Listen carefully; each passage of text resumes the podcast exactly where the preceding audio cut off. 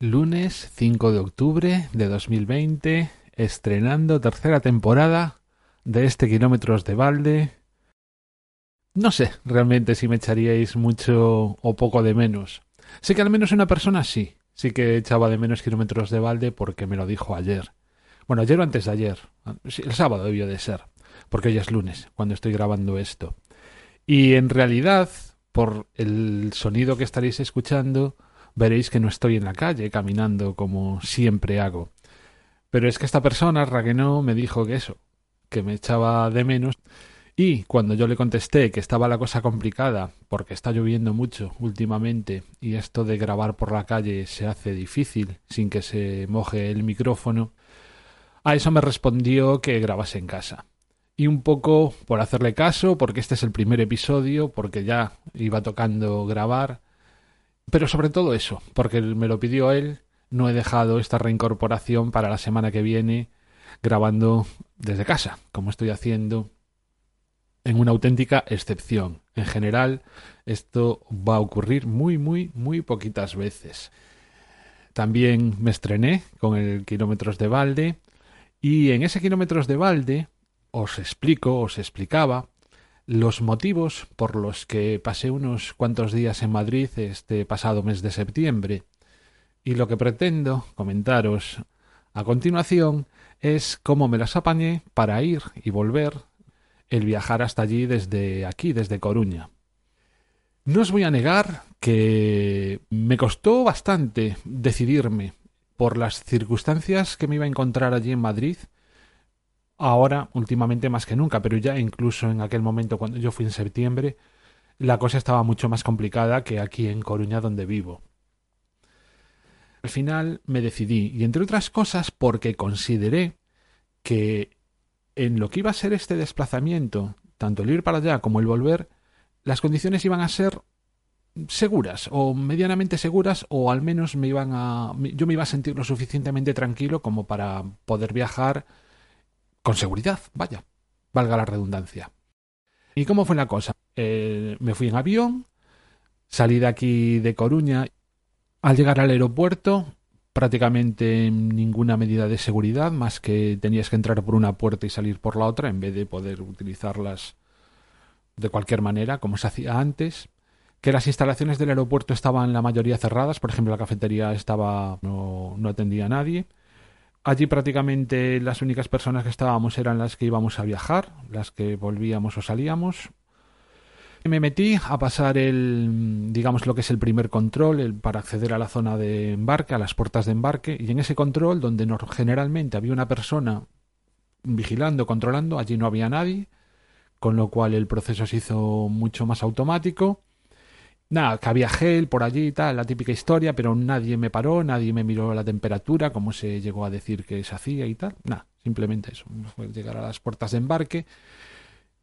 A ver, no había nadie justo vigilando en ese momento en que tú accedes de lo que es el hall del aeropuerto por denominarlo de alguna manera, a la zona en la que ya tienes que quitarte, que es el cinturón, lo metálico y tal, para pasar por esa puerta detectora de metales, donde ahí obviamente sí que había personal del aeropuerto atendiendo. En, en lo que es el hall de las puertas, pues bastante gente, quizá menos que habitualmente, sí menos, sobre todo porque estaba casi todo el mundo sentado y sí que se podía guardar lo de lo de mantener un espacio vacío entre unas personas y otras. El aeropuerto de Coruña es muchísimo más doméstico, muchísimo más pequeño que, que, los aeropuertos que, que, probablemente todos conocéis, tipo Madrid, Barcelona, Mallorca, pues estos grandes aeropuertos. No, de Coruña es una cosa muchísimo más sencilla. En total hay seis puertas, que ya me parecen muchas, pero, pero comparten muchos espacios comunes y, bueno, en esa zona de embarque sí que estaba abierta la cafetería. De hecho, recuerdo que me compré una botella de agua para poder viajar y como anécdota cuando estaba allí sentado esperando fui a sacar el Kindle para aprovechar para leer y me, di, me doy cuenta de que no estaba yo horror ¿Cómo es que no está el Kindle? ¿Dónde me lo habré dejado? No, no, me hacía... ¿dónde? O sea, no... En la cabeza no se me ocurría dónde lo podría haber dejado porque sí que estaba seguro de que lo había cogido, de lo había metido en la maleta. En esto que me doy cuenta también, de que no está el iPad. Y yo, ah, ahí caí en la cuenta. Y es que justo al pasar el control, tienes que poner en, una misma bandeja mm, ordenadores portátiles, tabletas o lectores de libro electrónico. Yo no llevaba ordenador, pero sí llevaba el iPad y tal. Entonces, el caso es que la dejé y, bueno, al final, cuando pones encima unas bandejas encima de las otras, al recoger todo, eso me había quedado en la bandeja. Así que bajé corriendo inmediatamente y gracias a que el, aquel de Coruña es un aeropuerto muy pequeñito, la bandeja estaba exactamente donde yo la había dejado y lo pude recuperar uno de los guardias que, de seguridad que están atentos a, lo que ocurre se me quedó mirando porque claro, y este que hace revisando tarjetas y cuando se dio cuenta me miró con una cara diciéndome, chaval, de la que te has librado y yo, pues sí, la mirada cómplice ahí de yo, de, yo de alivio y el de buff. En fin, bueno, esa, esa es la anécdota. Y la primera novedad grande que encontré fue a la hora de embarcar al avión. Generalmente, yo casi siempre vuelo con Iberia y entonces en Iberia siempre se plantean cuatro grupos. Primero pasan los del grupo 1, que digamos son los que tienen mayores preferencias, luego 2, 3 y 4. En general, a mí casi siempre me ha tocado grupo 4, en alguna ocasión grupo 3, porque entiendo que los vuelos, mm, los billetes más económicos, que son los que yo compro, son los últimos en, embarcar.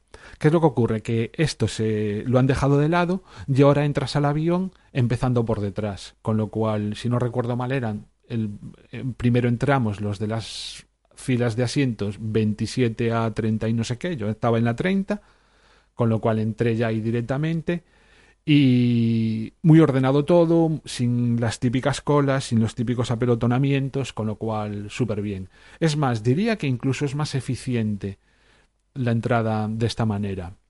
Ya en el avión tuve la suerte de que no venía tan a tope como antes de la pandemia y en la fila mía pues realmente no hubo nadie. Iba yo solo en, los tres asientos.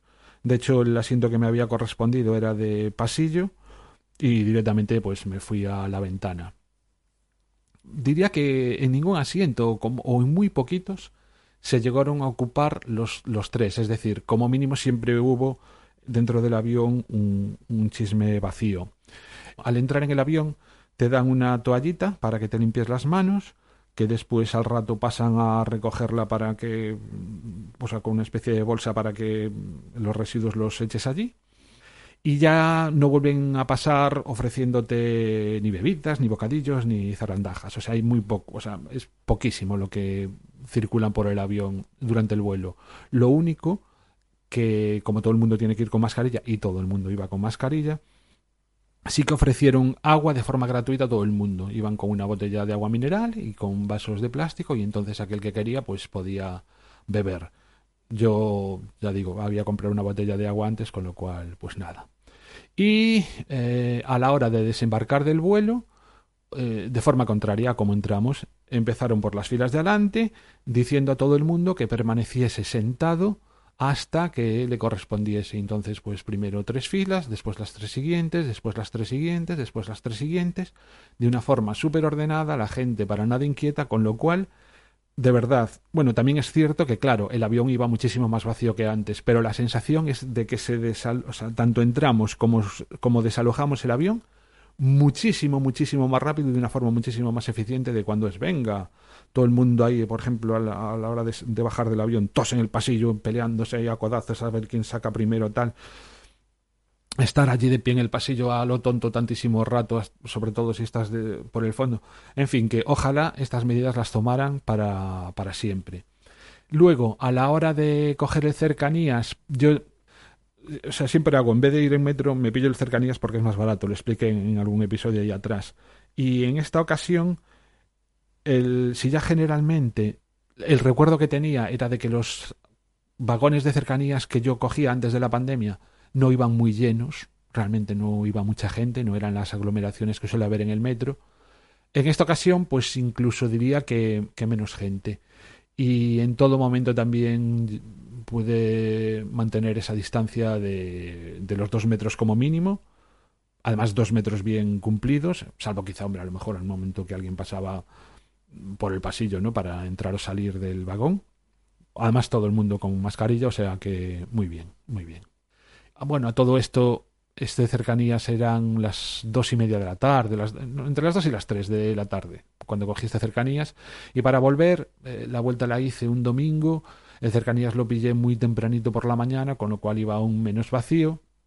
Y la sensación al llegar al aeropuerto de salir fue un poco en shock, sobre todo en la zona de facturación de maletas, porque no había absolutamente nadie. Cuando generalmente había mucha gente facturando maletas, allí no había nadie, nadie, nadie. O sea, incluso le saqué una foto diciendo yo, ostras, qué cosa más rara. Si bien es cierto que ya en lo que es la zona de, de acceso a, a las salas de embarque, ahí será que también tampoco es que estuvieran funcionando muchas de las líneas, ¿no? Donde vas dejando las... Em, bueno, las puertas estas detectores de metal, o sea, debían de estar funcionando pocas, que ahí más o menos se mantenía el número de gente habitual. Y luego, en lo que es ya por las zonas de embarque, me da la sensación de que también restringieron bastante por no tener a lo mejor todo lo que es la T4 en su extensión, a lo mejor los pocos vuelos que había, pues eran puertas más o menos cercanas.